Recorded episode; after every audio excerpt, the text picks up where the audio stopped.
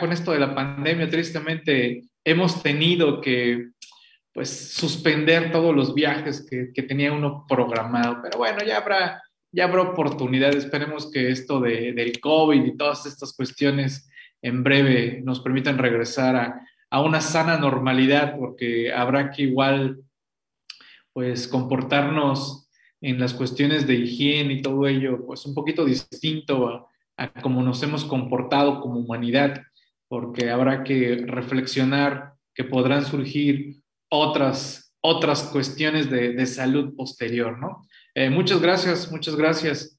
Bien, sí, exacto, exacto, Jorge. Sí, sí, sí, eso de los tiempos allá en, en materia laboral.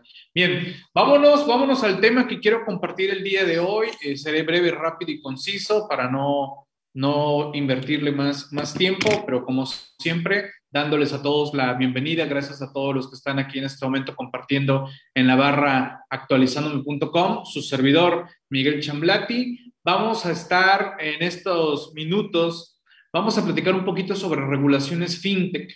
Ya he abordado el tema fintech, ya hemos tenido análisis de la ley fintech, ya hemos tenido eh, supuestos en cuanto a empresas fintech, por ahí hemos hablado de que Uh, bueno, en las sesiones anteriores de que nada más había una empresa que había obtenido ya la autorización de la CNBB, al día de hoy ya son dos, ya son dos empresas que han logrado tener ya esta regulación como tal cumplida ante la CNBB y ya les han otorgado eh, los servicios como tal. ¿Vale? Bien, entonces vamos ahorita a ver algunos documentos alrededor de estas regulaciones fintech porque creo que todavía sigue viendo algo de desconocimiento sobre el tema y bueno, por lo menos como conocimiento general y de repente por ahí cuando pudiéramos tener que ver con algunas cuestiones fintech, pues bueno, por lo menos saber a dónde entrar a, a consultar un poquito sobre estos temas, ¿no?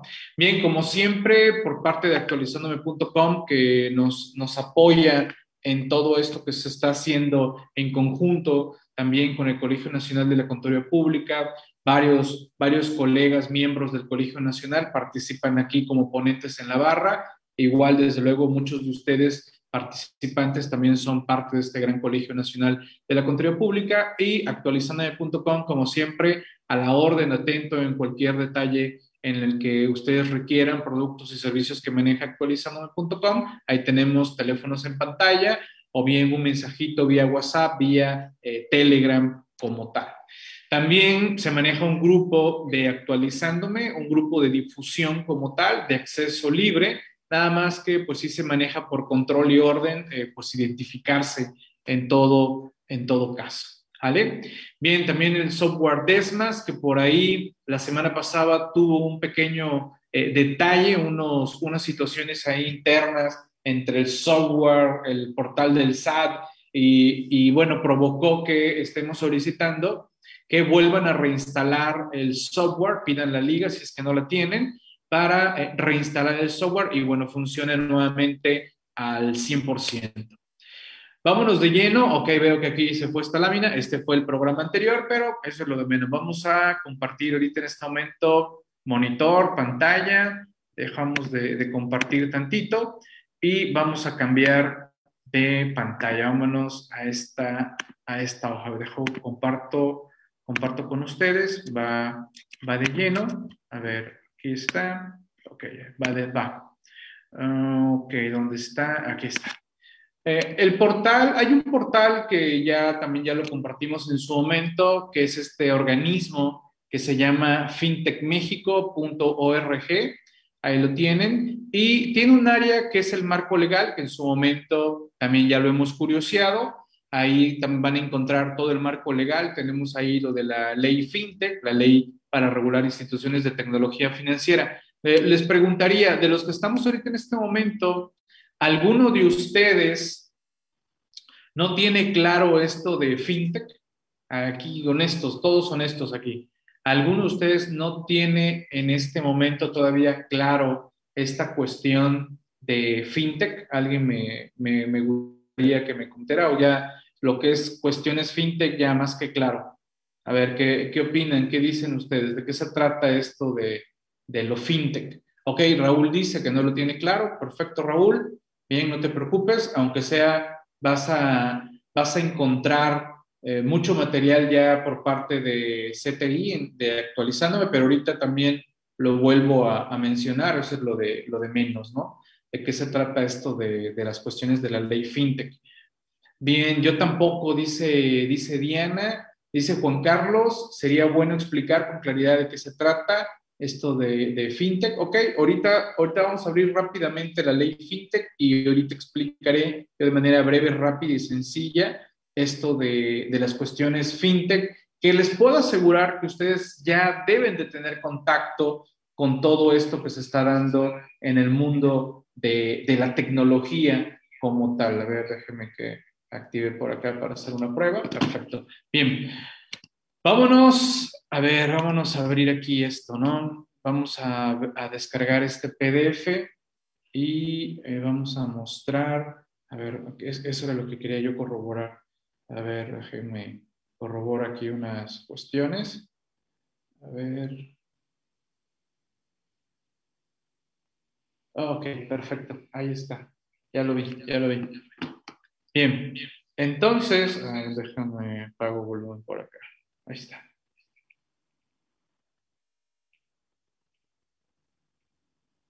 Ahí está. Bien. Miren, esta ley FinTech viene del 9 de marzo del 2018 y vean de lo que dice, ¿no? Se expide la ley para regular instituciones de tecnología financiera y se reforman leyes en materia de instituciones de crédito, mercado de valores, organizaciones y actividades auxiliares de crédito, transparencia y ordenamiento de servicios financieros, ley para regular sociedades de información crediticia, ley de protección y defensa del usuario de servicios financieros, ley para regular agrupaciones financieras, ley de la Comisión Nacional Bancaria y de Valores y ley en materia de cuestiones de antilavado. Seguramente habrán escuchado ya de las criptomonedas y que ya en la ley antilavado, pues ya entró también todo lo que tiene que ver con esto de activos virtuales como tal y viene precisamente por toda esta regulación que les estoy aquí eh, comentando en este momento, ¿no? Entonces, ¿de qué se trata esto de lo fintech? La ley fintech lo que pretende es regular servicios financieros que prestan instituciones de tecnología financiera. Ustedes bien lo saben, una institución financiera en nuestro país tiene que cumplir una serie de regulaciones para proporcionarnos y darnos dichos servicios. Sin embargo, la tecnología ha avanzado tan rápidamente que ha provocado una disrupción muy fuerte en los servicios que nos pueden proporcionar en materia financiera apoyados en la tecnología.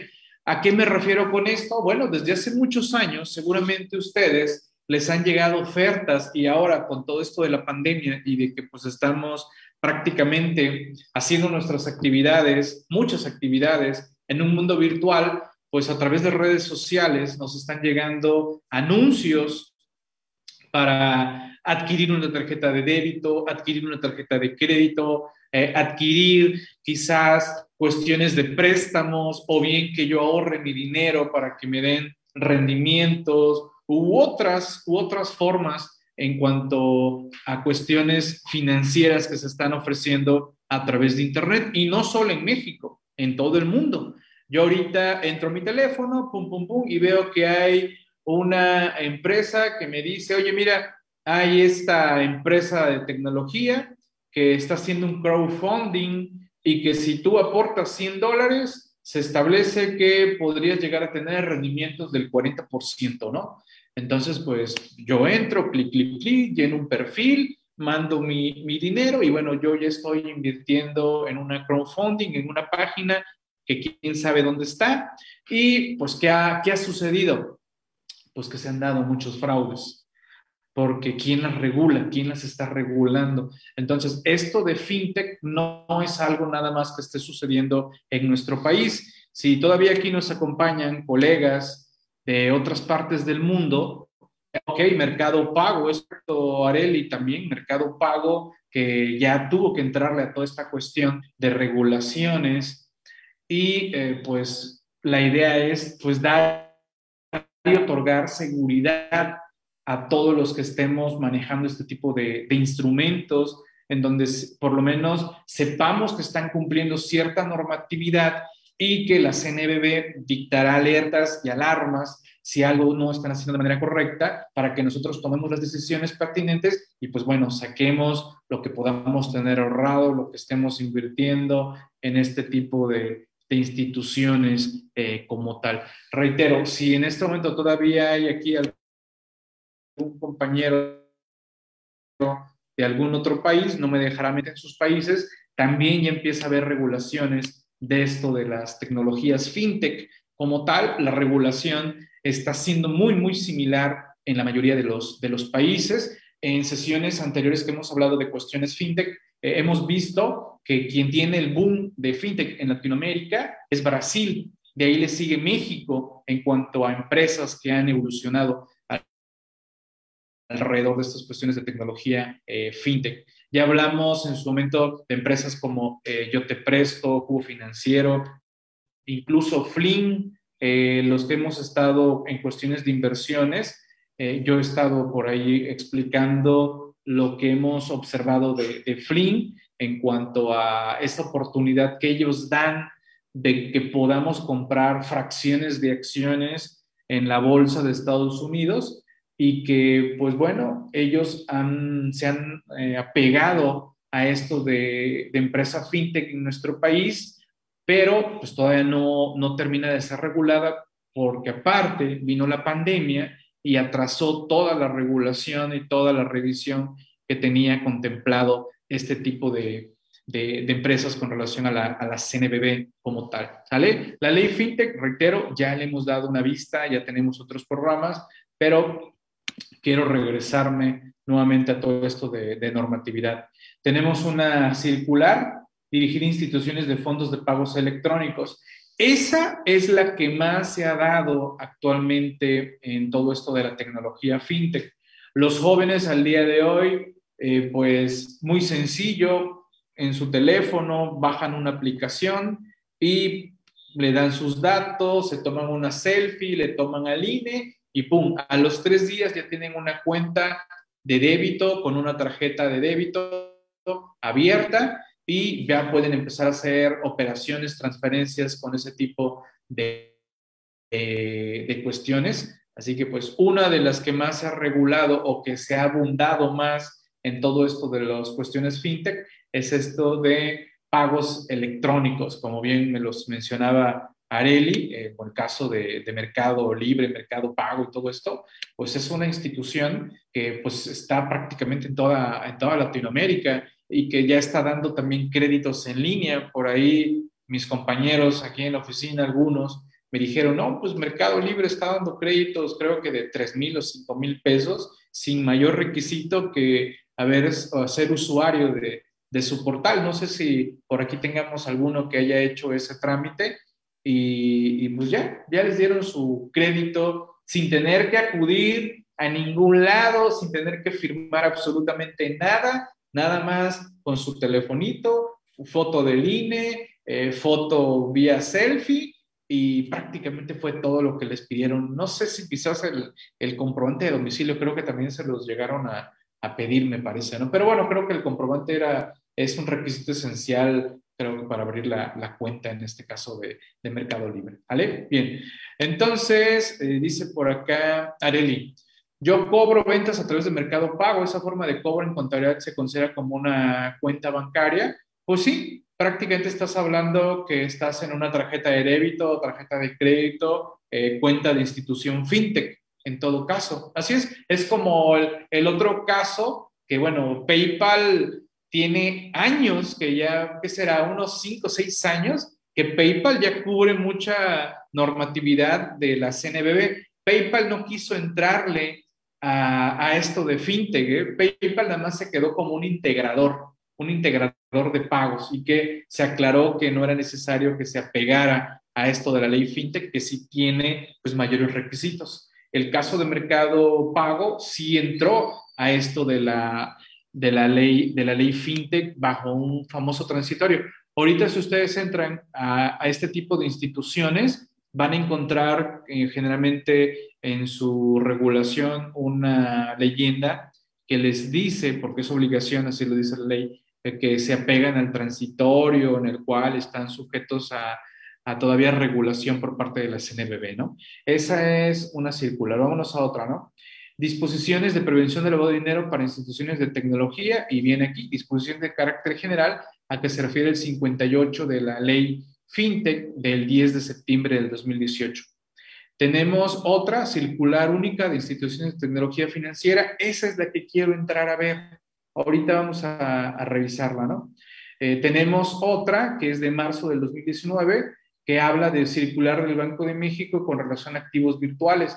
Esto es para aquellas instituciones de tecnología financiera que pues están manejándose para que podamos eh, pues manejar eh, bitcoins, ethereum y todas estas, estas monedas virtuales que andan, andan surgiendo, ¿no?